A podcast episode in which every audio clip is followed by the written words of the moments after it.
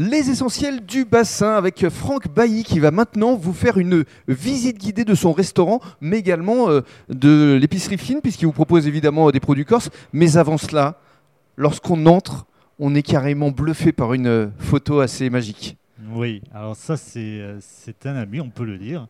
C'est un ami qui m'a proposé, euh, c'est Philippe Edline, Mhm. qui m'a proposé de faire un fond euh, de notre salle avec une photographie de- des, des falaises de Bonifacio, euh, avec une vue plongeante sur la mer et un coucher de soleil, superbe, splendide. Et euh, on s'y croirait euh, réellement, on c'est une photo pratiquement en 3D. Ouais. On a l'impression de manger au pied de la falaise. C'est vrai, on a vraiment le, le sentiment d'avoir une- du relief dans cette photo. Alors, ce qui tombe plutôt bien, c'est que Philippe Edline est justement avec nous. Alors, on, on va lui donner le micro et la parole. Philippe, dans quelles circonstances est-ce que vous avez pris ce cliché?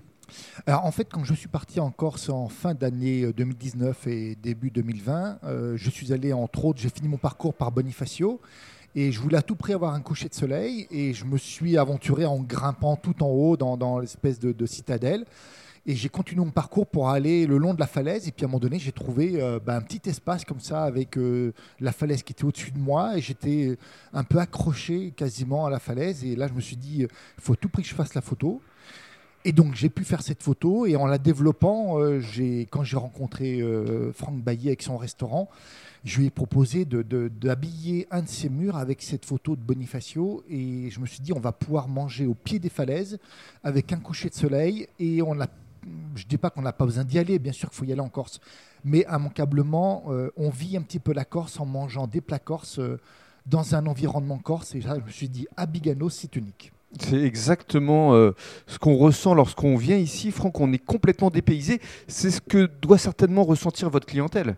Ah, on l'espère, on l'espère. Nous, on a, ce qu'on vise avant tout, c'est que la clientèle soit heureuse quand elle reparte d'ici, qu'elle Mhm. retrouve un esprit de convivialité, un esprit, euh, un esprit aussi un peu corse, on va dire, hein, que la convivialité, ça fait partie de notre culture aussi, euh, l'hospitalité, et puis, et puis ben, qui se régale avec nos plats, nos plats traditionnels, ou pas, ou nos plats agrémentés avec nos produits corses. Alors justement, on va évoquer euh, vos spécialités dans le cadre du troisième podcast.